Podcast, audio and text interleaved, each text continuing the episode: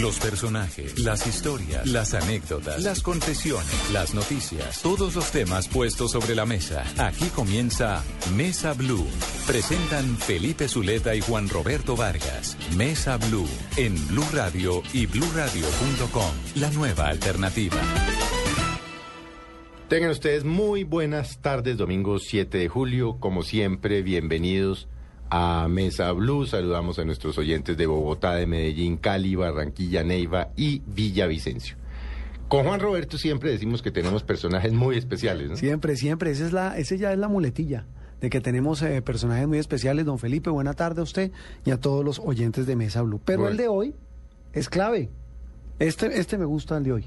Es bueno. Pero si siempre le gustan todos y todas. No, no, no, claro que sí. Juan David Aristizábal. Juan David, buenas tardes. Gracias por estar en Mesa Blue. Juan Roberto Felipe, muchas gracias por la invitación a estar con ustedes este domingo eh, contándoles de lo que estamos haciendo.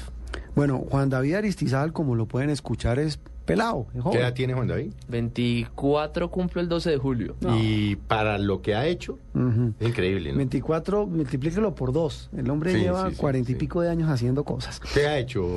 Este joven, eh, entre otras cosas, Felipe, se dedica a la promoción del uso de los talentos individuales para cambiar el mundo. Alguien dirá, pues eso lo hace cualquiera, entre comillas, pero no.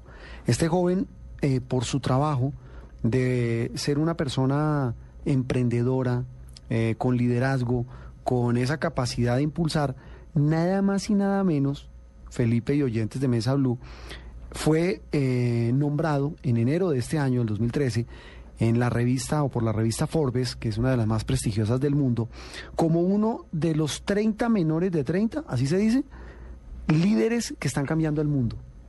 No cualquiera logra ese reconocimiento, Felipe. No, es que... eh, O sea, Roberto, es uno de los ese, 30. Para que usted esté en la revista Forbes tiene que ser eh, Luis Carlos Sarmiento Angulo Sí, o un ricachón mm, una persona muy o ser, o ser uno de los líderes de los líderes jóvenes del mundo. Pues O sea, Juan David, no... Juan David lo logró. Y repito, fue nombrado uno de los 30 menores de 30 líderes que están cambiando al mundo. En el 2012 fue catalogado como uno de los 100 líderes de la sociedad colombiana por la revista Gerente. Eh, después de haber sido publicado Espacios de Servicio, un libro sobre emprendedores sociales. En el 2011 colaboró, estuvo trabajando, mire, es colega, trabajó en Todelar, eh, fue ¿O se reconocido. ha hecho radio? Claro, Claro. es uno de los, fue reconocido como uno de los 10 ejecutivos sobresalientes de Colombia por la Cámara Junior Internacional.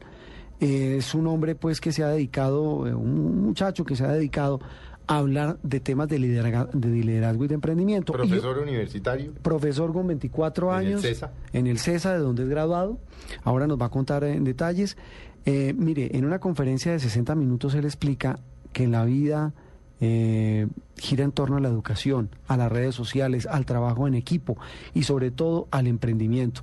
Juan David además ahora otra, está no solamente, no digamos de moda, está otra vez eh, mucho más vigente que nunca, eh, Felipe, porque además, eh, como es creador de la Fundación Buena Nota, de la cual nos hablará en instantes, es el único colombiano nominado por los MTV Millennial Awards, ¿se dice así? ¿Sí? Sí. En la categoría Piensa en Grande, en la cual se reconocen a los jóvenes latinoamericanos que con sus ideas están transformando al mundo. Y es una votación que se hace por internet, ahora nos comentará. Pero esa es más o menos la carta de presentación de Juan David Aristizábal. Juan David, empecemos por ahí. Empecemos por qué son los MTV Millennial Awards y por qué es importante estar ahí, ser el único colombiano además. Bueno, imagínense que el Banco Interamericano de Desarrollo eh, postuló a unos jóvenes de América Latina que están haciendo proyectos sociales con alto impacto. Nosotros estamos haciendo buena nota que ahora le cuento de eso. Y MTV en sus categorías para promocionar artistas, en sus famosos premios de artistas o músicos o productores, creó una nueva categoría que se llama la categoría Piensa en Grande. Y es una categoría para destacar a esos, eh, digamos, jóvenes que están menores de, menores de 35, 30 años, que son los millennials, que es la categoría como mi generación la han llamado los millennials, y nos postula eh, en los MTV Millennial Awards. ¿Por qué son importantes? Sin duda, toda, digamos, la misma postulación nos ha permitido contar más de buena nota, eh, posicionar lo que estamos haciendo y también mandarle una señal a, a organizaciones internacionales, a organismos internacionales, a que sigan apoyando la organización social que nosotros tenemos. Y pues ser los únicos colombianos postulados a los MTV Millennial Awards es eh, un reconocimiento a lo que hemos hecho en el pasado, pero también es una carta de compromiso para que lo sigamos haciendo. Digamos, nosotros nos sentimos pues muy felices y contentos con esta postulación, está representando al país. Eh, para, poder ganarnos el premio necesitamos que los colombianos voten, em, en, digamos, voten por el favorito y ojalá fuera por nosotros. Pero ¿por qué? A ver, sí, ahora vamos a explicar cómo se vota y qué es lo que hay que hacer, porque pues es que es el único colombiano que está ahí en esa lista. Eh, pero ¿por qué llegó a esa lista? ¿Qué, o sea, ¿qué, ¿qué fue lo que hizo para llegar allá? Bueno, nosotros hace, ¿Por qué lo tuvieron en cuenta? Nosotros hace siete años creamos una organización social que se llama Buena Nota. O sea, desde, una página, ¿no? desde Buena Nota tiene una página web que... O sea, desde que usted era menor de edad. Tenía, eh, sí, tenía 17, 17 años y junto a Juan Manuel Restrepo nosotros estábamos en primer semestre eh, estudiando Administración de Empresas en el CESA y nos dimos cuenta de algo eh, fundamental en el mundo social y es, hay mucha gente que está haciendo proyectos sociales positivos, buenos, pero les falta una herramienta gerencial, les falta cómo lograr tener más impacto, cómo tener un modelo sostenible. Y nosotros estábamos en la universidad, no habíamos visto administración y pensamos cómo podemos hacer que esas organizaciones sociales y esos líderes sociales tengan ese impacto, mejoren lo que están haciendo. Entonces, Buena Nota, ¿qué hace? Buena Nota identifica un emprendimiento social, un emprendedor social, un líder comunitario y lo conecta con mentores, voluntarios, donantes para mejorar ese proyecto. Entonces esto, hay gente que nos ha dicho, ustedes son como una, una consultora para emprendedores sociales y nosotros decimos, no somos consultora porque Buena Nota no es la que presta el servicio de apoyo, sino que nosotros le decimos a Juan, a Felipe, a la gente, dónenos una hora de su tiempo, dos horas a la semana, en lo que usted mejor sabe hacer y hágale asesoría a ese emprendimiento social y así aumentamos el impacto. ¿Quiénes reciben esa, esa asesoría? Estos son líderes y emprendedores sociales. Nosotros hemos apoyado a más de 70 emprendedores sociales en todo el país. Uno de los proyectos sociales que más le interesó al Banco Interamericano de Desarrollo y a Shoca para postularnos a los MTV Millennial Awards fue libro por libro. Una emprendedora social llamada Carolina Ibarra nos dijo, yo quiero mejorar la educación de las escuelas en el país. Y nosotros dijimos, bueno, eh, ¿cómo lo empezamos a mejorar? Y nos dimos cuenta que había algo muy particular y era que las escuelas rurales no tienen libros actualizados. Sí, son muy viejos. Entonces son muy viejos. Entonces dijimos, bueno, ahí tenemos que buscar cómo este emprendimiento social resuelve ese problema. Entonces dijimos, vamos a recoger libros. Una empresa en España, o yo de buena nota, o yo de libro por libro, y nos dijo, ¿cómo les puedo apoyar? Y nos dijo, mire, yo soy una empresa de pizzas, cada vez que yo envío una pizza, eh, la gente me paga y nosotros dijimos, ahí está el punto clave. Cada vez que una persona le pida a usted una pizza en España, dígale que si nos envía un libro en buen estado para un joven en- o un niño en Colombia.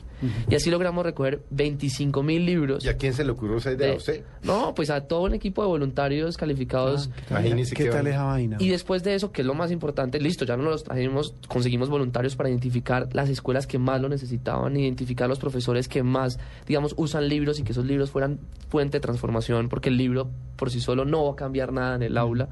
Voluntarios también que nos ayudaran a conseguir recursos porque nos tocó pagar la nacionalización al Estado colombiano para libros donados a las escuelas rurales. El país. Eh, pero ese caso, como 25 mil libros, es el reflejo de lo que nosotros creemos. Hay una frase de una filósofa que y dice... esto tuvo que ver con la nominación, por supuesto. Claro. Este tema de las pizzas y los libros. El- Ah, eso le iba a digamos, preguntar yo. Porque, y le, y le decía, hay una frase de una filósofa que dice, nunca dudes que un pequeño grupo, de un pequeño grupo de ciudadanos comprometidos y pensantes puede cambiar el mundo, de hecho son los únicos que lo han logrado.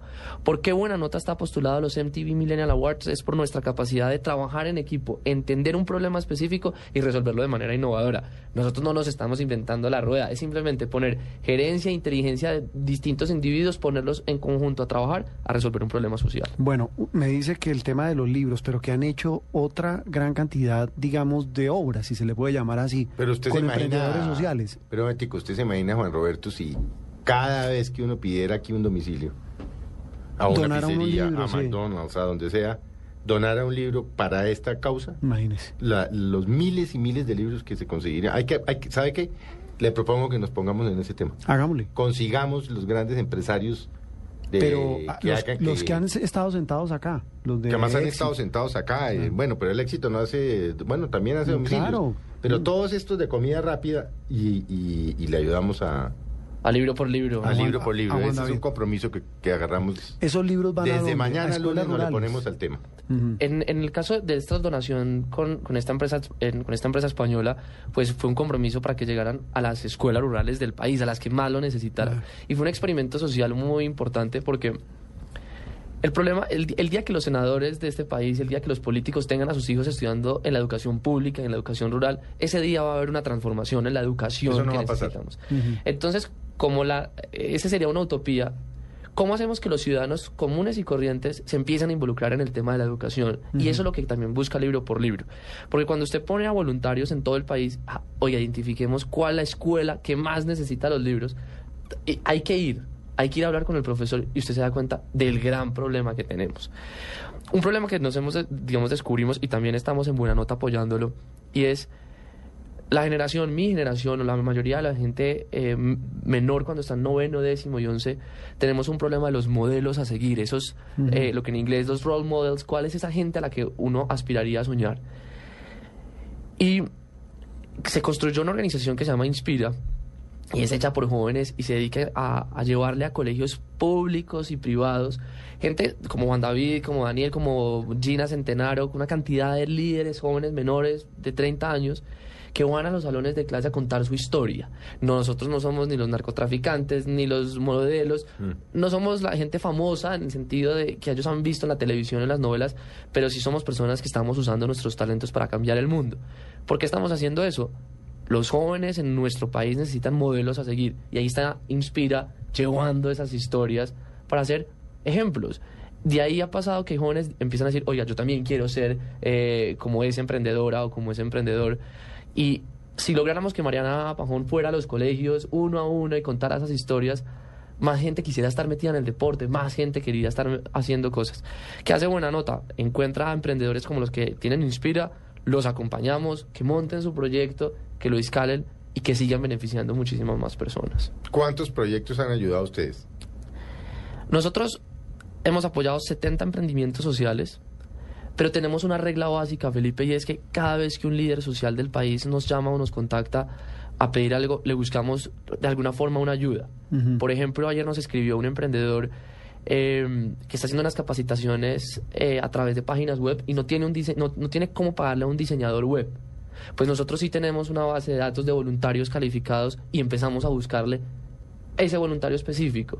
Porque en este país lo que hay es gente haciendo cosas buenas, gente transformando y gente que quiere apoyar. Buena nota lo que quiere ser es un puente entre, oiga, yo tengo un conocimiento, usted necesita ese conocimiento, nosotros los ponemos en contacto.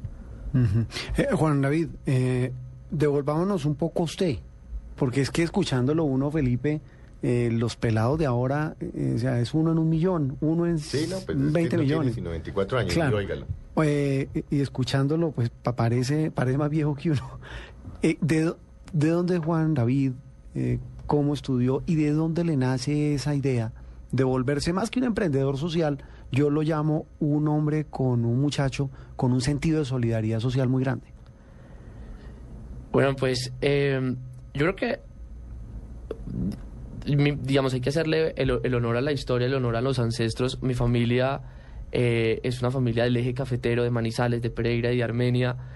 Eh, cuando yo estaba muy, muy, muy chiquito, yo me acuerdo los primeros tres o cuatro años, eh, yo tuve una enfermedad respiratoria y me tocaba ir muchísimas veces a, a- a una clínica y a un hospital. Pero cada vez que yo estaba muy enfermo, mi mamá y mi papá me llevaban hasta la ventana y me decían, hacia afuera. Pues, me acuerdo que, que, que iba a ver en la ventana y me decían, allá hay un mundo afuera esperándolo. Y creo que esa frase sirvió mucho después, pues, cuando yo ya estaba en el colegio, a, a pensar que había un mundo afuera esperando. Cuando yo tenía como 12 años, mm, una profesora de sociales, que está en séptimo, en octavo, estamos viendo la ilustración. Y nos puso a hacer una investigación sobre el plan de renovación urbana que se estaba haciendo en ese momento en Pereira, sobre Ciudad Victoria, como se llamaba en ese momento. Y es algo parecido a lo que en Bogotá conocemos como eh, el Parque El Tercer Milenio. al lado de la calle del en la calle y, y era un proceso de transformación y cuando vamos con otros compañeros a investigar lo que está pasando en esa renovación urbana, nos encontramos que había una cantidad de personas que estaban viviendo en la calle, pero que nadie estaba haciendo absolutamente nada por ellas. Y con otro compañero mm, nos habíamos visto una película que se llama Cadena de Favores o Paid Sí, Forward, que es... con Kevin eh, Spacey. Exactamente, y es como uno cuando le hacen un favor, uno hacérselo a cuatro y comprometer a que a esas cuatro es. hacer. Mm. Entonces dijimos, ¿por qué no hacemos lo siguiente? ¿Por qué no divulgamos el problema social que está pasando? Le tomamos fotos, hacemos un video y mostramos organizaciones sociales, fundaciones que estén trabajando en este asunto social. Y empecemos a contar de a cuatro personas y montamos una red que se llamó Jóvenes Informando Proyectos. Al mes y medio, dos meses, eh, la alcaldesa de ese entonces de Pereira nos llamó a unos chinos y nos dijo, oiga, mire lo que está pasando. La gente está donándole a la fundación eh, a la que estamos apoyando gracias al trabajo que ustedes están haciendo como jóvenes. Y en ese momento había una persona que a mí me apoyaba muchísimo, se llama Juan Alejandro Sanz Sanz. Un joven tenía 24, 25 años. Y Juan Alejandro nos, nos ayudó a, a que esta iniciativa de pelados de colegio saliera adelante. Y Juan Alejandro eh, me invita a Bogotá a un, a un encuentro de jóvenes líderes de la presidencia de la República. Mi mamá me dice, no, no puede ir. Y yo, mamá, pero me va bien en el colegio. Me, me dijo, no puede ir. ¿Todavía era menor de edad? Sí. Todavía sí, tenía, dos, tres- tenía 13 años en Ah, ese no, momento. hermano, estaba muy chiquito. Estamos hablando de hace 10 años. Juan Alejandro, eh, desafortunadamente, el 9 de septiembre, a mí me llama el rector de mi colegio y, mm, y me cuenta que había sido asesinado en la línea. Y creo que cuando el rector me contó que, que, a Juan Alejandro lo habían matado, pues yo creo que yo, yo, yo alcancé a sentir como tres cosas y era... Es muy fácil uno llenar el, como el corazón y la mente de rabia y, de no entender, y sobre todo pues, estaba muy chiquito y no entender por qué alguien asesina a otro joven, por lo que ha sido, por la línea, por robarle, por lo que ha sido. Lo que fuera, sí. Dos es que eh, yo he tenido la oportunidad de, de educarme y de tener ciertos privilegios y a veces es muy fácil ponerse los audífonos de la indiferencia, los audífonos del iPhone o del iPad y decir este problema no es conmigo. Y la tercera que fue la, yo sentí ese día, digamos, después de haber trabajado con este tema de los jóvenes informando proyectos, y era, oiga, lo que tenemos que tener es en, en las manos los jóvenes es educación. Esa es la única arma que tenemos que tener los jóvenes en mi país, es la educación. Y creo que desde ese día me empecé a involucrar en, en, en estos temas.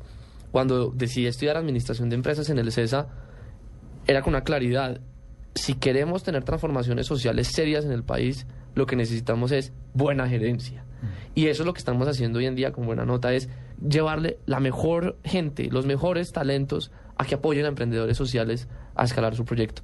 Nos falta muchísimo. Nosotros eh, todos somos, eh, digamos, pelados y. Yo trabajo, tengo mi, digamos, trabajo en el CESA en, en los temas de, emprendimiento de la universidad. Buena Nota es una fundación a la que le dedicamos nuestro tiempo como voluntarios también, porque nos falta muchísimo, muchísimo para poder decir que, que realmente hicimos una transformación social como la que vamos a ver en el mundo. Hay, hay, la gran pregunta que nosotros estamos resolviendo es el cómo. Una profesora eh, una vez le mostró a sus estudiantes una persona en silla de ruedas y les dijo a sus estudiantes, ¿puede esa persona manejar? Y todos sus estudiantes le dijeron, no, no puede. Después esa profesora le cambió la pregunta con la misma foto y les dijo, ¿cómo puede esa persona manejar? Inmediatamente todos los estudiantes resolvieron la pregunta del cómo. Eso es lo que nosotros queremos empezar a hacer como una nota y es el día que eh, decidamos pasar del sí se puede o el no se puede al cómo se puede, ahí es donde está la innovación y ahí es donde empezamos a resolver los problemas de manera distintas. Eso fue lo que hicimos con libro por libro. No, no, no, no, no, no, no, no tenían la plata para donarnos 25 mil libros. Pero nos preguntamos cómo puede una empresa que tiene un servicio de domicilio, es muy sencillo, y nosotros, todos los voluntarios aquí, ¿cómo hacemos, cómo juntamos esas dos cosas para mejorar la educación rural? Eso es lo que hacemos nosotros, cambiar esa pregunta, pasar del si se puede al cómo se puede y decir a la gente, usted tiene un talento, dedíquele una hora o dos horas a la semana a un emprendimiento social. ¿Por qué, ¿Por qué el proyecto lo hicieron en España? ¿Por qué no lo hicieron aquí? Ujú. El de los libros por Oh, las pizzas. co- coincidencialmente, Oh. eh, fue una empresa en España la que nos, no- oyó el cuento y nos dijo, eh, hagámosle. Pero es un proyecto que se podría haber hecho con una empresa colombiana. Apareció una empresa española. eh, creo que también fue una, una, una gran oportunidad para vincular a Colombia con, con España y es el ciudadano con el ciudadano. Esos son los que van a, a- a cambiar las sociedades. El año pasado lanzamos un libro que se llamó Llenando Espacios y, mm, y es la muestra de eso. Son casos de 16 emprendedores sociales, ciudadanos, que han llenado espacios. ¿Y por qué llenando espacios? Porque es ir donde ni el Estado ha ido o no ha ido bien, o ir donde ni la empresa privada no ha ido o no ha ido bien. Mm. Siempre en ese punto hay un emprendedor social resolviendo un problema.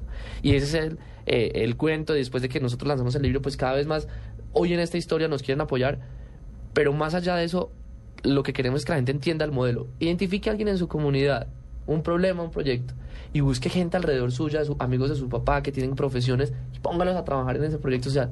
Eso es lo que nosotros hacemos, ese es el modelo que nosotros estamos ofreciendo. ¿Qué casos tiene aquí en el libro llenando espacios? De- Échenos dos casos, por ejemplo. Bueno, mire, hay, hay, un... Pues para, ent- para, Mm. para bajar de la teoría a la, a la práctica. Uno de los grandes, y volviendo al tema de la educación, uno de los grandes retos que tiene la educación eh, superior es cómo financiar que los jóvenes puedan entrar, sobre todo los jóvenes que no pueden pagar las matrículas.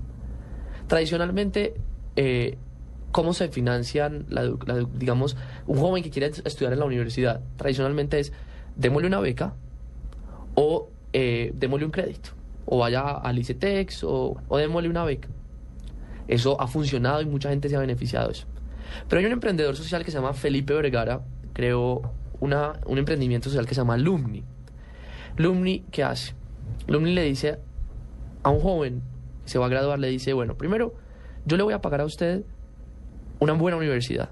Porque hay muchas universidades malas. O sea, que hay No, jóvenes a los pues, que se les da crédito o beca, pero universidades que no son de calidad ni le aseguran inserción laboral. Entonces le dice, vamos a, a entrar o hacer una carrera profesional o un instituto eh, técnico, tecnológico de buena calidad Certificado, bueno. y le va a pagar la matrícula. Dos, le va a resolver otro problema. Gran parte del problema de educación superior del país es la deserción que se da por no tener para la mensualidad, el mes a mes. Entonces él dice, también le voy a dar la mensualidad para que usted le tiene su ya pagada su, su Para que viva. pero también para O sea, que la- viva, la- para la que famosa manutención. La manutención, para que pague la el fotocopia. transporte, el, eh, Exactamente.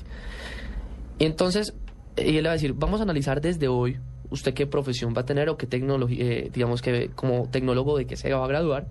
Y vamos a establecer que cuando usted se gradúe, me va a pagar es un porcentaje de su salario, 7%, 4% de su salario durante 5 años o máximo 60 meses.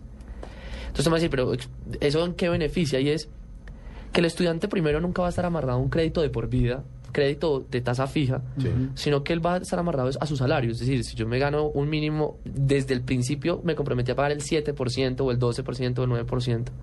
Pero lo más importante que pasa con el caso de Lumni es que el Lumni lo apoya con una red de mentores para que cuando ese estudiante se esté graduando, primero tenga garantía de que va a entrar al mundo laboral, no se gradúe de cualquier universidad. Dos, va a tener mejores salarios que su competencia.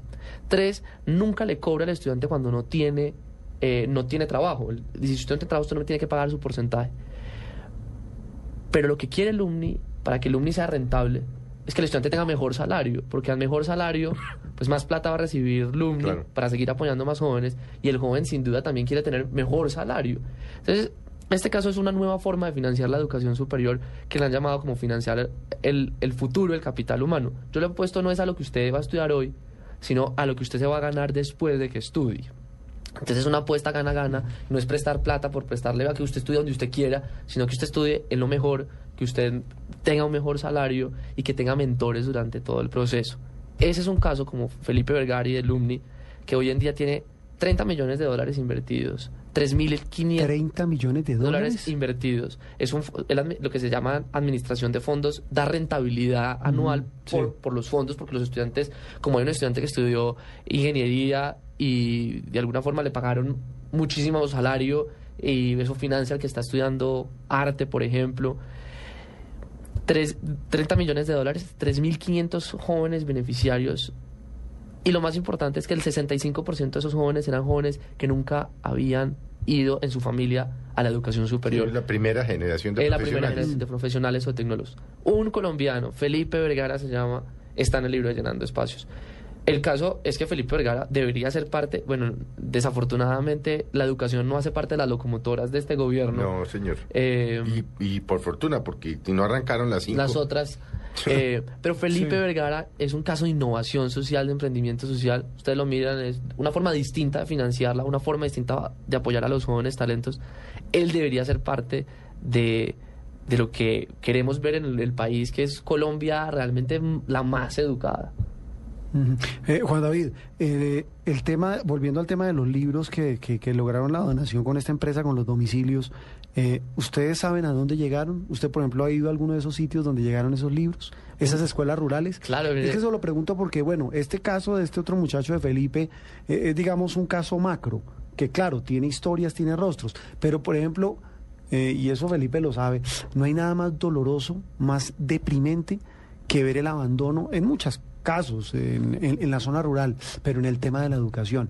Es que hace poco salió un informe del ministerio que dice que muestra la brecha tan espantosa que hay entre los muchachos que estudian en Bogotá con los muchachos que estudian en provincia, con las pruebas a ver, con No, todo ese tema. Es horrible. Entonces, esos rostros usted fue, vio a esos pelados recibir esos libros que les donaron por cuenta de esa domicilio de Pisas. Eh, y le respondo la pregunta es, ir a, ir a, a las- a los colegios es, es fascinante por dos cosas. Eh, eh, Villegas Editores, para, digamos, ser generoso con ellos, un día nos dijo, mire, ¿sabe qué? Gracias a la donación que ustedes recibieron de España, yo les voy a dar unas cajas adicionales para que en cada colegio que ustedes les lleven, se llenen una caja de Villegas Editores de nuestras, eh, de las ediciones para niños. Cuando usted le ve la cara a estos niños Ah, encontrándose sí. con libros nuevos y con libros actualizados, a veces recibimos críticas porque nos dicen, mire, un libro no le va a cambiar la vida a un niño. Puede que no, puede que no. Pero ese niño no tenía ese libro. Eh, Yo y creo- si- yo y- creo y- que sí. Y si nosotros formamos al profesor en No, utilizar ese libro, Claro cambia. que le cambia. vamos a cambiársela. Cuando usted va a Cartagena, cuando usted va a Putumayo, cuando usted va a Chocó, yo no he podido ir todos porque gracias a eso es el trabajo de los voluntarios. eh, uno encontrarse esos rostros, sobre todo de esperanza. Y, y creo que por eso es que estamos acá, es por la esperanza que nos produce hacer este trabajo. Bueno, ya vamos a hacer un, un corte, Juan Roberto y Juan David. Ya volvemos con ustedes en Mesa Blue. Como se darán cuenta, hay muchos colombianos haciendo muy buenas cosas y uno no se da ni cuenta, ¿no, Juan Roberto? Sí, señor. Ya volvemos. Ya regresamos con Mesa Blue por Blue Radio, la nueva alternativa. Ellas están muy bien. Óyeme, el martes 9 de julio vamos a estar en dónde? En Salud Activa. ¿En serio? ¿Verdad? eh? ¿No vamos a hacer programa desde aquí de Blue? No, Y se ven mamacitas. Agenda en tacones este martes vamos desde... para Salud Activa además porque allá vamos a aprender cómo cuidarnos desde muchos puntos de vista. Este martes. Ya saben, a la una de la tarde. Agenda en tacones en Salud Activa. Se quieren ver más mamacitas en Blue Radio, la nueva alternativa. ¿9 de julio? ¿Segura? ¡Que sí! Ay, Dios mío. Mientras tanto, en las afueras de Blue Radio. Exigimos ver a nuestros esposos. Exigimos ver a nuestros esposos. El equipo deportivo de Blue Radio sigue transmitiendo, pase lo que pase, todo el fútbol. Este domingo, Nacional Pasto, Tolima Itagüí, desde las 5 de la tarde, en las estaciones Blue Radio, la nueva alternativa. Las exigencias de esta promoción son reales. De las esposas de Javier Hernández Bonet, Ricardo Rego, Carlos Alberto Morales, Juan Pablo Tibaquirá Javi Fernández. Ah, y el esposo de Marina Granciera. Por ahora, que sigan esperando. Les prometemos que algún día regresarán. Blue Radio transmite todo el fútbol. La nueva alternativa. En la costa norte colombiana, la tierra de Shakira, la de la arepa huevo, la del Junior, donde nos tenemos confianza para el carnaval, llega todo el elenco de Voz Populi. El show con las mejores imitaciones, personajes y buen humor. Esta semana el psicólogo me dijo que yo era una persona muy violenta ¿Y tú qué hiciste? Ah, le di una muñequera por irrespetuosa. Te invitamos este miércoles 10 de julio desde Barranquilla a las 7.30 pm, Teatro José Consuegra Higgins, Universidad Simón Bolívar. lavadora marca Piedad Córdoba, grande, ancha, colombiana, pero la ensamblan en Venezuela. Para ganar tu entrada doble, solo debes enviarnos un mail a concurso arroba con tus datos personales ¿Quién habla y ahí? contarnos cuál es tu personaje favorito de Voz Populi. Comparte, socializa e interactúa. Conecta con 4G de UNE. Blue Radio y bluradio.com. La nueva alternativa. De gira. Esta es Blue Radio.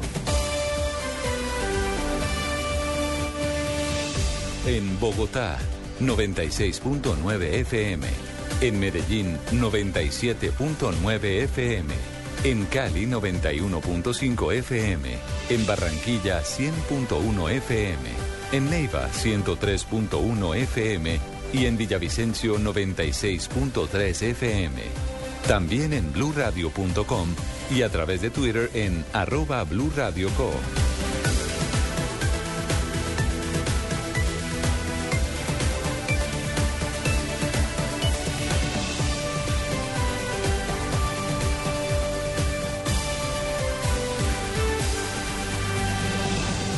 Blue Radio, la nueva alternativa.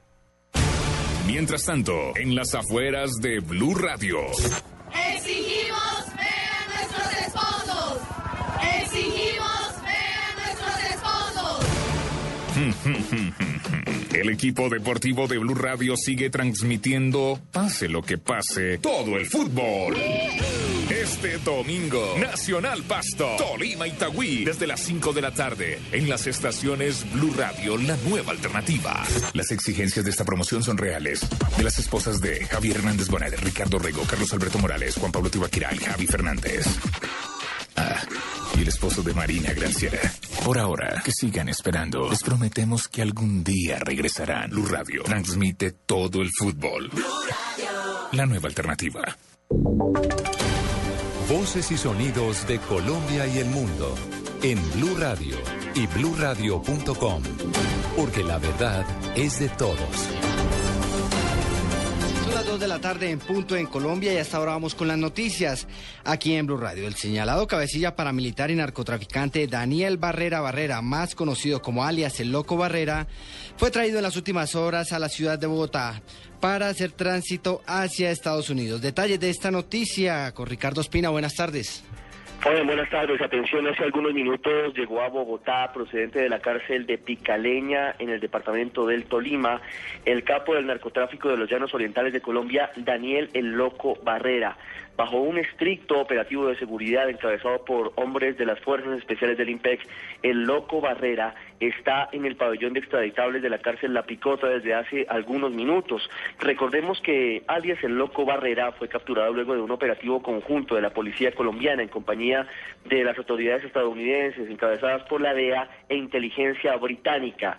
Fue capturado el 18 de septiembre del año pasado en territorio venezolano. Fuentes oficiales acaban de indicar a Blue Radio que Daniel el Loco Barrera sería extraditado mañana lunes o más tardar el martes hacia los Estados Unidos, en donde es requerido por varias cortes por el delito de narcotráfico y lavado de activos.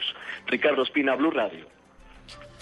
Gracias Ricardo por esta información. Seguiremos pendientes de lo que pasa con esta posible extradición. Ahora les contamos que las autoridades encontraron un cuerpo en el río Cauca a la altura del municipio de Yumbo, zona en la que desde el pasado jueves la policía está buscando el cadáver del excongresista Octavio Zapata. Juan Carlos Villani desde Cali, ¿qué se conoce? ¿Qué información se, se amplía sobre este caso?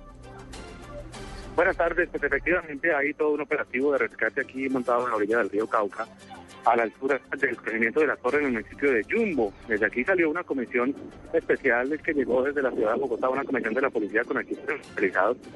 Pues hace pocos minutos eh, eh, se encontró un cuerpo con similares características en eh, aproximadamente 40 minutos del lugar. Yo me encuentro con el doctor Ramiro Jurado, un amigo de la familia. Eh, señor Ramiro, ¿se sabe si este cuerpo es confirmada la, la- el, el- el hallazgo de este cuerpo? Las dos informaciones que existen sí confirman que el cuerpo de Octavio, lamentablemente. ¿Qué, qué se sabe? ¿Cómo lo logran encontrar? A ver, desde ayer en las, en la tarde los pescadores encontraron un cuerpo cuyas características coinciden con ellos. Nos avisaron hoy en la mañana dos familiares de él eh, y una amiga de la casa viajaron esta mañana una media una hora que queda aquí en vía, Mari- vía de río y llegaron al sitio y confirmaron que era él. Muchas gracias al señor Ramiro Jurado, es amigo de la familia del excongresista Octavio Zapata, de 74 años.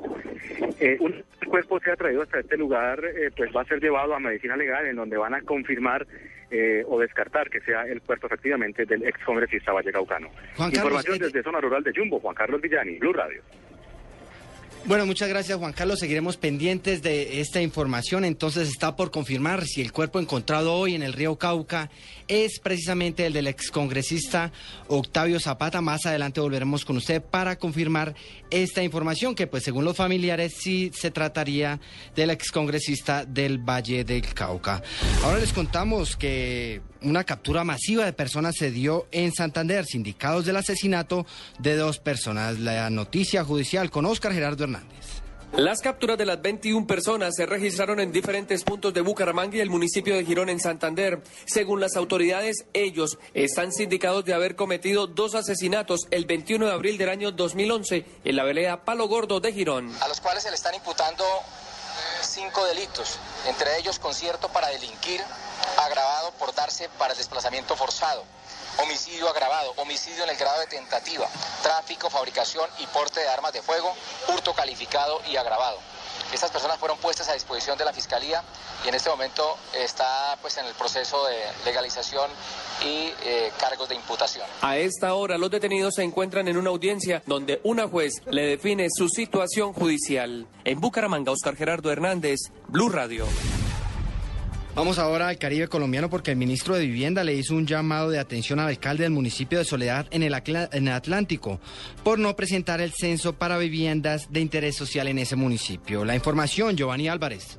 Muy buenas tardes. El jalón de orejas hecho por el ministro de Vivienda se lo llevó el alcalde del municipio de Soledad Atlántico, el señor Franco Castellanos, porque según el ministro, el alcalde está atrasado con la entrega de un censo en que detalla e informa el número de familias de escasos recursos del municipio que no posee las redes intradomiciliarias como luz, agua y gas. Y estoy esperando que el alcalde de Soledad, ya que le hago un llamado a través de ustedes, me presente el censo para hacer alrededor de 2.000 redes intradomiciliarias en Soledad. Estoy esperando ese censo. Mi llamado es muy respetuoso, es que estamos de afán. Acá entre más tiempo se demore lo que pierde la ciudadanía y, y esperamos que lo entregue rápido. Cerca de 2.000 familias del municipio de Soledad Atlántico se quedarían por fuera del proyecto que busca mejorar la calidad de vida de sus viviendas si el alcalde no presenta el censo en los próximos días.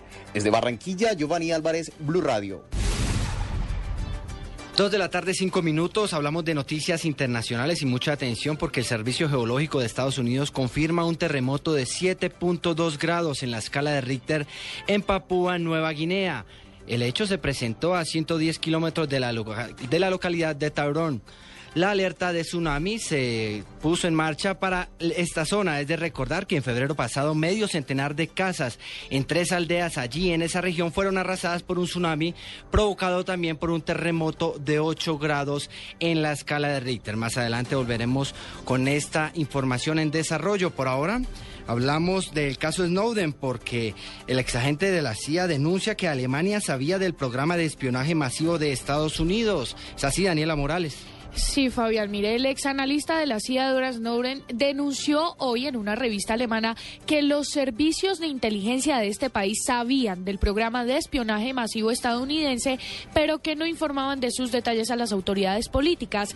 Snowden aseguró que la Agencia de Seguridad Nacional estadounidense estaba asociada con los alemanes. Señaló que los servicios secretos de este país no solo se beneficiaron de la información obtenida gracias al programa París, sino que se preocuparon porque los detalles de su obtención no trascendiera al ámbito político. Muchas gracias Daniela y por último les contamos que la Policía Provincial de Quebec en Canadá acaba de confirmar que sube a 5 el número de muertos y alrededor de 40 los desaparecidos por el descarrilamiento y la explosión este sábado de un, de un tren cargado de petróleo. Dos de la tarde, siete minutos. La invitación es para que continúen con Blue Radio.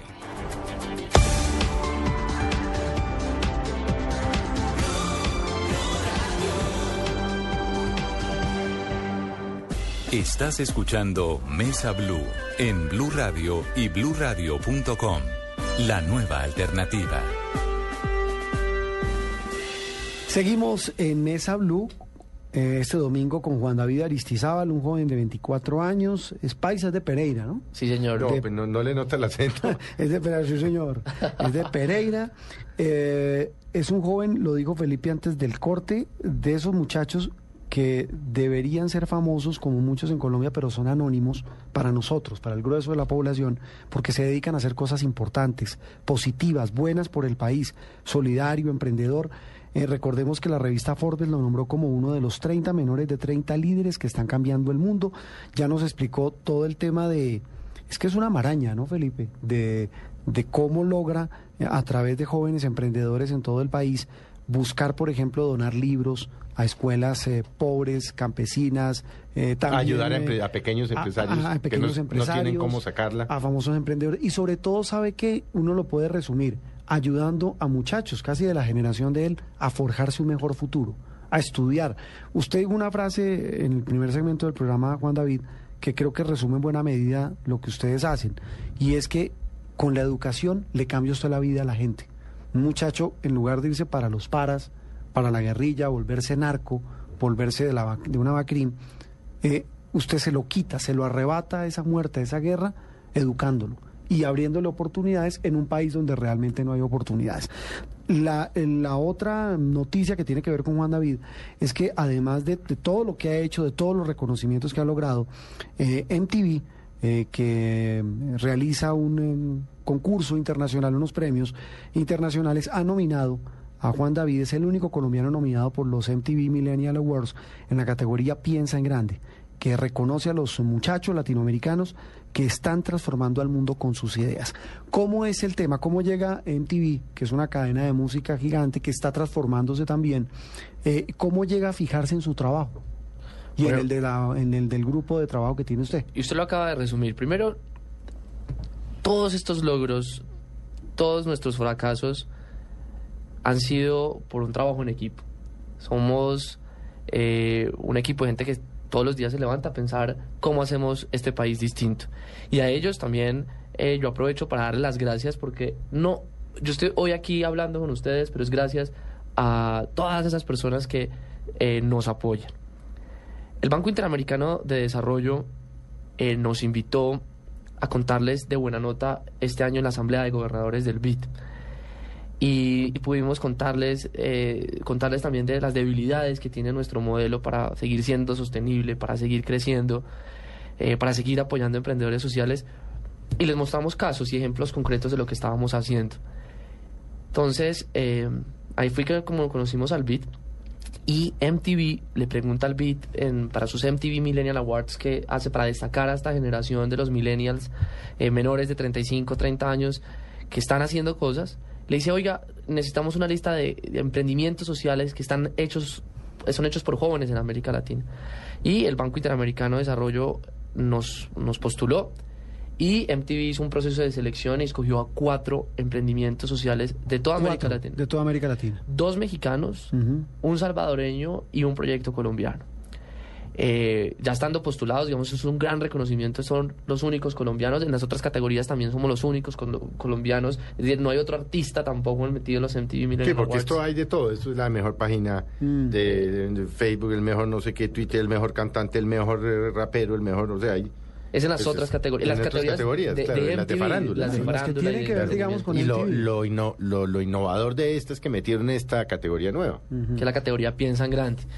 Y ya estar postulados, pero para podernos ganar el premio, es decir, para podernos traer los MTV Millennial Awards a Colombia, es decir, nos ganamos esos premios, tenemos que tener el mayor número de votos en la página web de los MTV Millennial Awards.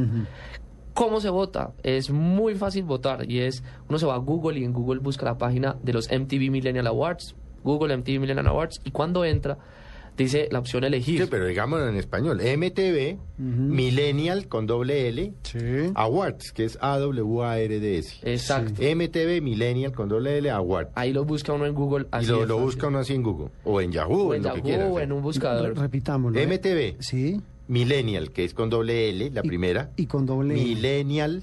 Y con No. doble N. Y con acá. doble L. Sí, pero usted pone Millennial así Y se ya pone le error. sale, ok. Awards, que es premio, es Ah. A-W-A-R-D-S. Exactamente. Y es que hay que hacer la tarea, porque si no hacemos la tarea, No lo elige. no lo, no lo logramos. Entonces, No, vamos no a se elige. No nos es, eligen. es de todos los No, porque es de los colombianos, Ah, claro. sí. pues.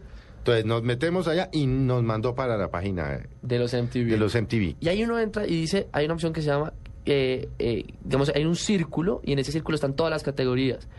En la derecha está la categoría que se llama Piensa en Grande. En la derecha como hacia abajo. A la derecha como hacia abajo. Sí. La gente hace clic en la categoría Piensa en Grande y se encuentra con los cuatro nominados a la categoría Piensa en Grande, los MTV, y está buena nota en un circulito a la derecha. Uno le hace clic y vota. Y entre más votos tengamos, la gente puede votar las veces que quiera. Eso le iba a preguntar, uno puede votar las veces las que quiera. veces que quiera es el ganador de los MTV Millennial Awards y los premios son el 16 de julio y yo espero llamarlos a ustedes el 16 de julio y decirles nos ganamos los MTV para el país. ¿Hasta cuándo podemos votar? Hasta esta noche a las 12 de la noche pueden votar. O sea, que eh, los que nos están oyendo ahorita, hombre, dedíquenle media hora a que un colombiano se gane eso. Exactamente. 15 minutos, 20 minutos. Se pueden votar. Entren, MTV, tarea. Millennial ¿Cómo es que Awards. dice Felipe? Hagan la tarea. Ah, hay que hacer la Hay tarea hacer la porque es que es, tarea. es que es muy importante. MTV, Millennial Awards. No, Pien- a la derecha, circulito, piensa en grande y luego buena nota. Buena nota. Así es. Ok, eh, Juan David, eh, siempre que surgen personajes como usted, nos pasó con Catalina Escobar, la Uy, sí, de CNN, que estuvo aquí con nosotros, eh, aparecen como siempre los paracaidistas. Hablo de los políticos, se les han acercado a buscarlos, a ayudarles, a decir, oiga, venga, métanse con nosotros, nosotros les ayudamos. eh, y las autoridades, eh, es decir, gobierno, gobiernos locales, municipales, de alguna manera se ha- se han adherido a, la- a- a esta fundación y a este trabajo. Miren, yo creo que nosotros tenemos un, un, un gran, digamos, y digo privilegio y es, eh, nos ha caracterizado construir confianza por nuestro trabajo. Detrás de esto es un equipo de gente joven, eh, la mayoría decidida que hay que transformar este país. Y a la gente que nos ha querido apoyar, nosotros les decimos, mire, nuestros principios son, usted tiene un talento para aportarle a esta causa social, apórtelo. Trabaje con ese emprendedor social. Eh, hay gente muy buena en el sector privado que nos ha buscado, como hay gente buena en el sector público cuando uno se encuentra eh, el caso del gobernador de Antioquia, Sergio Fajardo, que quiere transformar la educación, cuando usted se encuentra alcaldes en, en Chocó que dicen, oiga, yo, yo les ayudo a pagar el transporte para los libros de... Pues hay que sumar fuerzas. Yo creo que lo más importante es saber muy bien con quién uno está hablando. Hay gente con la que uno pues tiene que hacerle filtro, pero a veces la misma gente se hace el mismo filtro porque los voluntarios son muy exigentes y dicen, "Ah, con esa persona... Yo no, trabajo. eh, eh, no ahí hay trabajo". un interés amarrado. ahí hay un interés amarrado. Es que la pregunta va es por eso, porque es que eh, mucha gente se aprovecha y pues yo no estigmatizo a todos los políticos, Felipe, pero es que hay políticos de políticos. Mm, hay mucha gurrupletica por ahí. Oye, y- Por ahí hay mucha pichurria. Hay, hay políticos buenos, pero hay mucha pichurria. sí, ¿no? sí, sí, demasiado. Hay, hay de todo. La mayoría. eh, hay, hay de todo. Lo más importante es mostrarle muy bien. Este es el problema que estamos resolviendo. Usted, ¿qué es lo mejor que tiene de usted? Nosotros no estamos buscando lo peor que tiene cada uno. Eso no es lo que estamos buscando. No, lo mejor, Y ya. es lo mejor que usted tiene. Y si hay un ser humano que está dedicado al mundo empresarial, al mundo social o al mundo político, y si lo mejor que tiene le puede servir a nuestra causa social, bienvenido. Si no es lo mejor suyo, no nos lo traiga. O sea, que sea, que sea por ese estilo. Eh, bueno, la, la otra cosa, usted nos hablaba de que hay mucho empresario colombiano que se les ha acercado. Eh, han pensado, bueno, piensan en grande, ¿no? Han pensado en, eh, en no solamente el tema de donación de libros, emprendedores, sino, por ejemplo, apadrinar qué cantidad de muchachos para que puedan estudiar. Es decir, pensar en decir, mire, ¿sabe qué? Nosotros nos vamos a dedicar a que con los emprendedores eh, nuestra meta es que un millón de muchachos estudie. Algo así. ¿Han pensado en llegar a un nivel de ese, de ese calibre? Y nosotros, el, el reto de nosotros es, y volviendo a, lo- a por, a por qué nacimos, y es la gerencia de los emprendimientos sociales. y, y nuestra apuesta ahorita es, digamos, el- el- y qué queremos crear es, se llama una, una academia para la formación de gerencia en temas sociales. ¿Y eso qué significa? Y es enseñar a la gente a pescar en el mundo social. ¿Cómo logramos hacer esa transformación social con gerencia? Entonces, eh, que el, el CESA se nos meta, que los Andes se nos metan, para hacer más formación de esos líderes sociales, porque nuestra labor es impactar al emprendedor social y ese emprendedor social tiene que impactar a, su- a sus beneficiarios. multiplicarlo. Y que ese se multiplique. Si la educación no significa transformación de la sociedad, de nada sirve la educación. Muchos corruptos de este país son los más educados. Y no necesariamente tenemos un país distinto. Claro, Entonces blanco. nuestra ley es educación que realmente transforme a la comunidad. O sea, que llegue con un impacto social. Ese- eso es lo más importante. En esas correrías han tenido algún tipo de problema, por ejemplo? Yo le pregunto de todo porque es que en este país, desafortunadamente, Felipe, Hmm. han tenido algún tipo de dificultad, por ejemplo, con grupos armados, con personas que digan, miren, no los queremos ver acá, ¿les han amenazado emprendedores? Nosotros, para hacer... eh, a- a los emprendedores que están todos los días en el terreno, en la comunidad, Allá, sin duda, en- en la eh, zona. han tenido que enfrentarse a lo mejor como a lo lo peor, peor, que tenemos como sociedad. Pero particularmente en el caso nuestro, cuando usted mira quiénes están detrás, lo que se busca y el procedimiento, es el mejoramiento de la, de, de la calidad de vida de las comunidades y mal que bien, a veces los actores eh, más distintos están de acuerdo con que ese tipo de proyectos sociales siguen andando. Cuando hemos tocado intereses, eh, por ejemplo, hay un proyecto que se llama La Ciudad Verde, que se ha comprometido en temas de sostenibilidad en las ciudades, pues siempre hay intereses públicos y políticos de, de revisar y de mejorar y de quienes están haciendo esas cosas. Por ejemplo, un, un grupo de voluntarios de esta iniciativa de la Ciudad Verde pintó unas cebras en, en algunas ciudades mostrando que es que... a- a- Ah, esta a- fue las cebras que en Bogotá hicieron en colores. En colores La y calle que- 72 con carrera y, 11. y en la 127, Sí. mostrando que eh, el peatón tiene que ser rey de las ciudades. Esto, eso fue una iniciativa que está eh, apoyada por una nota que se llama La Ciudad Verde. Pues obviamente esto generó un resto de interés, gente que no le gusta, que les dio los permisos, sí les dieron Eh. los permisos. Eh, pero yo vuelvo y es, a esos emprendedores sociales los tenemos que rodear. ¿Y cómo los rodeamos? Primero, llegándoles transferencia de conocimiento. Dos, apoyándoles con la visibilidad eh, que nosotros buscamos. Por eso el libro de Llenando Espacios, por eso la página web que nosotros tenemos, y es que la gente en, la comunidad empiece a ver, oiga, que hay un líder social y al que hay que cuidar, apoyar. Eh, cuando la gente tiene esa visibilidad, hay un cierto respeto porque se vuelve, se vuelve, digamos, menos tocable. Y eso, por ejemplo, hizo una, una, una página web de noticias alternativa que tiene el país, escogió una líder víctima de la violencia y le montó un blog. Entonces cada vez tiene más visibilidad, entonces menos la tocan. Es menos vulnerable. Es menos vulnerable, lo cual es paradójico porque es más visible, pero, No, hay, pero más es- ojos, hay más ojos pues. Pero eso, eso como funciona los- así. Entre más en peligro está la persona, más, más visibilidad de tener. Claro, porque como son cobardes los Claro, violentos, entonces claro. les dan, dicen, no, eh, se me calienta el parche donde yo le haga algo a esa persona. Más Sí. o menos. Juan David, ¿cómo se financian? Bueno, Buena Nota Porque tiene... es que esto tiene costos. Sí, total. Buena Nota ha logrado hacer, eh, digamos, eh, con los emprendedores que nos pueden pagar, eh, que son emprendedores que, digamos, que tienen recursos. Nosotros hacemos asesoría en cómo montar emprendimientos sociales eh, sostenibles. Nosotros cada dos o tres meses hacemos unos cursos sobre modelo de negocio para emprendimiento social, eh, comunicaciones estratégicas para emprendedores sociales, donde pues buscamos que personas de, de consultoras en, digamos, en, en cómo hablar, cómo montar una estrategia en redes sociales, pues nos les pagamos menos por el valor y eso nos sirve para financiar la operación eh, y estamos asesorando a instituciones que quieren montarse en, el- en este mundo del emprendimiento social y los apoyamos a crear programas para que monten emprendimientos Y el gobierno, por ejemplo, no se acerca. Eh, el gobierno tiene buenas intenciones para apoyar a los emprendimientos sociales. Tiene un, un centro de innovación social eh, que está haciendo cosas muy, muy buenas. Eh, hay un caso muy particular, por ejemplo, de una emprendedora que está haciendo mejoramiento de vivienda, ayudando a que las viviendas mejoren con, con una empresa que hace eh, cerámica en el país muy grande. Y nos dimos cuenta que a veces, además del tema financiero, el- en este país se regalaron 100 mil viviendas, sí, pero hay un grave problema y es el mejoramiento de la vivienda en cifras de, de- de gremios importantes del tema de la construcción. Por ejemplo, en Bogotá más del 60% de la construcción tiene problemas estructurales. Ahí el tema a veces no es financiero, sino es un tema de conocimiento. Si usted al señor que construye su propia casa lo apoya en la construcción, tendríamos una mejor vivienda. Hay una ley que tenemos que cambiar es que no solamente los abogados hagan consultorio jurídico, sino los arquitectos, por ejemplo. Es una ley, es simplemente modificar que las universidades monten un consultorio para que estas personas se acerquen y les ayuden con sus trámites de la curaduría, de la construcción.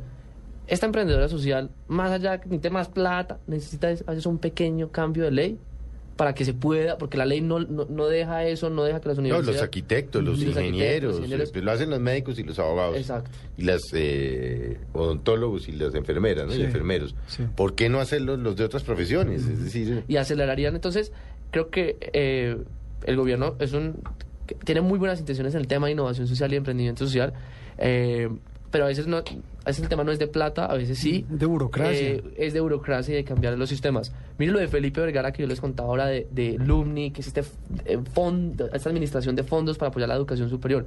Felipe Vergara, eh, a través de los fondos de él, deberíamos estar apoyando jóvenes talentos en el país. Aún nos falta, eh, pero creo que se está ganando camino con este tipo de, de la creación de este centro de innovación social que tiene el gobierno, cuando pasan a este tipo de premios como los de MTV, que es el mundo afuera, lo mismo nos pasó con Forbes, cuando el mundo afuera empieza a hablar de lo que se está haciendo adentro, Pues eso funciona. no nos funciona y empiezan a pararle cada vez más atención y más bolas, como decimos nosotros, a estos temas. Mire, muchos oyentes se deben estar preguntando lo que, lo que uno se pregunta. Un pelado de cuánto, 24 años, ¿usted rumbea? Claro, obviamente. No, hay que... No, eh, ¿cierto que no? Felipe dice que Usted no no. tiene tiempo. No, No. creo que no creo que tanto como él nos va a hacer creer. No, no, no, Sí. yo, yo creo Ahí que... nos está cañando el hombre. No, yo creo que eh, uno tiene que tener el equilibrio para hacer la- todas las cosas que le gustan. Eh, sin duda a mí desde muy chiquito no me gustó ir a sitios a rumbear y de... Pero pues sí me gusta compartir con, con los amigos y hacer deporte y estudiar y yo creo que hace parte y creo que ese es también el ejemplo que uno tiene que dar y es, tiene que tener la vida común y corriente y, y este es mi mejor talento, mi mejor talento es No. conectar. Tiene otro también que es la imitación, ¿no? Tiene- ¿Ah, sí? Es un gran imitador. ¿Ah, sí? Sí. ¿A quién imita? No, yo no sé, Felipe me tiene que acordar que eso se me olvidó. Estoy chiviado. Es Eso un se- gran imitador. Aparte de conectar y hacer todas estas redes. Sí. El hombre se dedica a mamar gallo y a, Eh, y a- sí, y a imitar. Sí, sí. Y Eso a palo es- seco, que es más berraco. Sí, porque es que eso con trago es otra cosa. Ay, Dios mío. Eh, eh, Juan David, eh, ¿hasta dónde quieren llegar con esa fundación? Mire, hay una frase de una filósofa que se la mencionaba al principio, dice, nunca dudes que un pequeño grupo de ciudadanos comprometidos y pensantes puede cambiar el mundo. ¿Pero a dónde quiere De llegar hecho, en son los únicos que lo han logrado. La educación va a ser el eje de la transformación de este país. Buena Nota va a ser parte de esa transformación. Si logramos que más gente se meta en estos temas, eh, vamos a tener los cambios que queremos ver. Hoy tenemos 24, en 10 años, hoy hemos apoyado 25 mil libros, 70 emprendedores sociales, 65 mil horas de voluntariado calificado y ojalá en 10 años podamos decir que hicimos un cambio del sistema, que ya los ciudadanos se empoderaron de las transformaciones sociales, que me- a nosotros nos encantaría que algún día sus impuestos, mis impuestos, se fueran a que usted escoja a qué emprendimiento social se lo va a dar. Mire, no, es que el Estado, el que llena ese espacio va a ser ese emprendedor social, que los ciudadanos decidamos a dónde se van nuestros impuestos y que escoja la gente a qué emprendimiento social. ¿Sabe que otra pregunta se debe también estar haciendo la gente es cómo me puedo vincular a Buena Nota? Es decir, yo a dónde voy, qué página web busco, Eh, si soy por ejemplo un pelado, si es un pelado universitario, bachiller, que quiera hacer, ¿cómo es que dicen ustedes el voluntariado? El voluntariado calificado. Eh, Entonces dice, ¿cómo, cómo pueden hacer? Eh, ¿qué, qué, qué pueden hacer para meterse y para vincularse con Buena Nota? A nosotros nos pueden buscar en, en varias páginas web y a través de redes sociales. Una es www.llenandoespacios.co.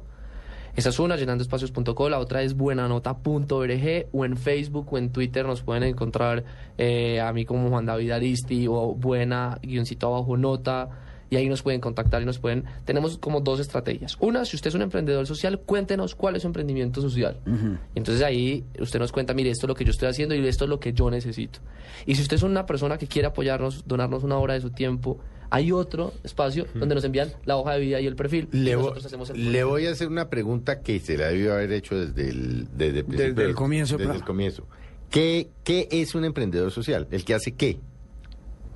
Un emprendedor social es una persona que resuelve un problema social de una manera innovadora y con el fin, mm, digamos, último, mejorar la comunidad.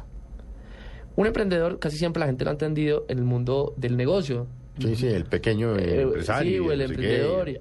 Nosotros, cuando uno le pone más social, significa convertir de una idea, un emprendedor lo que hace es convertir una idea en una acción. Que esa acción genere, digamos, dinero. Eso es una misión del emprendedor. El emprendedor social identifica un problema social, tiene una solución para que igual transformar la comunidad. Eso es un emprendedor social O sea, le saca rentabilidad social a algo. le busca eh, mejorar la cal- digamos mejorar y resolver un problema social ese libro que nosotros publicamos se llama Llenando Espacios, lo que se busca es... ¿Ese libro se consigue? Se consigue, lo pueden, digamos, se puede comprar en internet, en llenandoespacios.co, eh, en la Panamericana, en la librería nacional. Ah, está el libro, Llenando eh, Espacios, está el Llenando libro. Espacios se puede Yo creo que lo he visto. yo lo he Eh, el color, sí, sí y, lo he visto. y digamos, lo, lo más importante es, como hay estos casos como el de Felipe Vergara, que son 30 millones de dólares, 3.500, cuando uno ve estas cifras, lo más importante es hacerle pedagogía al asunto. Mm. Y el libro busca hacer la pedagogía en Millón Emprendedor Social, resuelve un proyecto social de una manera innovadora, de una manera creativa.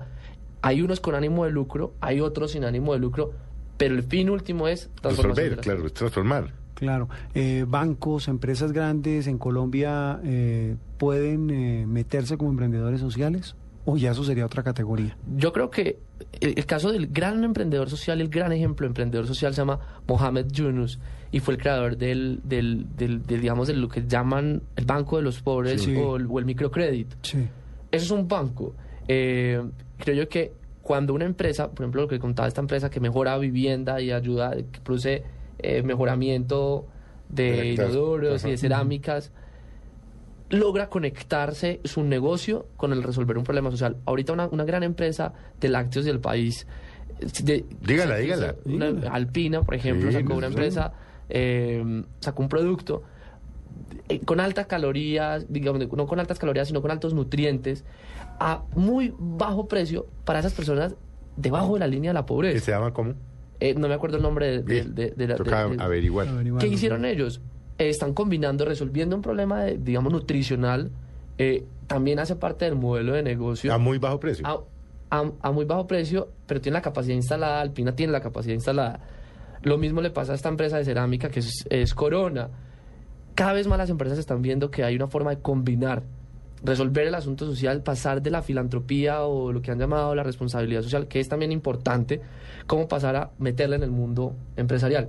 Por eso fue que, eh, digamos, por eso es que es tan importante lo que nosotros buscamos es meterle gerencia. Por eso yo soy administrador de empresas, por eso tenemos al CESA involucrado en esto, es cómo le metemos eh, el negocio, la mentalidad gerencial al mundo social. ¿De qué regiones es la mayor cantidad de emprendedores que hoy tiene buena nota? En Cali tenemos, eh, en el Quindío tenemos, en Bogotá tenemos, eh, en Cartagena tenemos, pero sería injusto decirle eso Mm, solamente porque ah. usted se encuentra con que hay emprendedores sociales todo el país. en todo el país. Ha mencionado mucho al Chocó. Yo creo que la gran parte de la transformación que tenemos que dar en el país es que eh, es ver hacia allá. Acabamos de firmar la Alianza Pacífico y se nos olvida el problema No, que, sí. que tenemos. Es que si uno no ha de- ido de, a- miopía, de miopía. de es- mi- Si uno no ha de ido miseria y a- abandono que hay en Chocó. a- al Chocó, no, realmente no sabe lo que es miseria. Es que uno va, bueno, es otro, es otro país, hemos claro, hablado de este tema en varios veces. programas. O sea, es uno otro coge país. un vuelo en Medellín, pues que es una ciudad innovadora, grande, bonita, ordenada, bueno, tal vez como ninguna otra, pues en esto. Y en 20 minutos llega literalmente al África. Al África. Es otro mundo. Digamos- a lo que uno ve en televisión, A- al África. al África, Un país olvidado totalmente de sus, de sus- de- del Chocó. Lo, lo bueno de eso es que usted ve al África en sentido institucional, es decir, la debilidad de infraestructura, pero usted se encuentra la otra gran paradoja y es la gran riqueza que tiene el Chocó. No, pero- Eh, y estaba hablando con, con- con un amigo que se llama José Camilo Córdoba, que es emprendedor de buena nota eh, de Quibdó, y lo que tenemos allá es jóvenes, talentosos, con ganas de hacer, y lo que necesitamos es poner, sin duda, la educación como motor para esa transformación social del país. No, y es que, por ejemplo, en Chocó es que No, es, no, es la educación eh, no tiene acueducto, no tiene alcantarillado, Los difícilmente tienen luz. Se han robado el departamento no una ni dos, sino No hay 500 carreteras. veces. No. O sea, es, es impresionante. Y fíjese que a pesar de eso hay gente trabajando Es que también se lo, lo como emprendedores. porque es que usted lo mencionó varias veces, que, que, que encuentra Sí, gente muy gente. valiosa. Mire, ahorita, si no estoy mal, con, con, el- con la alcaldesa de, de, Ujú. de Quibdó. ¿Zulia Mena? De, de Zulia, un, un- un grupo de gente, voluntarios también, digamos, como en esta filosofía. Eh, fue a apoyarla y montaron como un, un, un gabinete alterno de expertos para apoyarla. Creo que se están haciendo cosas buenas. Solamente que el centralismo, sin duda, mata la innovación social. La- eso nos mata para que mucha gente que es muy buena, pues también tiene que depender de que allá le manden el, ser- ¿cómo se llama? el Servicio Nacional del Estado Civil, de que le dice Sí, a sí, uno si un funcionario no puede. Eso, a la hora de la verdad, la innovación y el emprendimiento social no se gesta en la punta de decretos, sino de lo que sucede en la misma comunidad. Y si no hay educación, ni herramientas, ni gerencias, eh, no lo vamos a poder hacer. El presidente Kennedy hace muchos años qu- quería apoyar a Centroamérica y se inventó una escuela de negocios que se llamó el INCAE. Y la montó, y la montó en la filosofía de cómo llevar conocimiento en ese momento, digamos, en, en- en esa filosofía. Pues eso tendríamos que hacer con, con- con las regiones del país y es llevar el mejor conocimiento, no para, eh, digamos, no es una vía unilateral, sino bilateral, cómo llevar lo mejor que se tiene este país a donde más lo necesita. Sí, queda uno, queda uno sorprendido, Felipe. No, pues este es que hay gente como, como Juan David haciendo, haciendo la tarea. ¿Qué, qué hace que nos hace dudar de nuestra frase favorita de que este es un país inviable? Mm, de- sí, es tremendo tenerlo que decir. Sí, pero nos hace Pero es dudar. que sí, porque lo ve uno, ve gente como Juan David, bueno, como la gente de la Fundación Góticas, como Catalina Escobar, gente sola, sola, sola batallando, y mientras tanto se roban la plata, enredan los temas.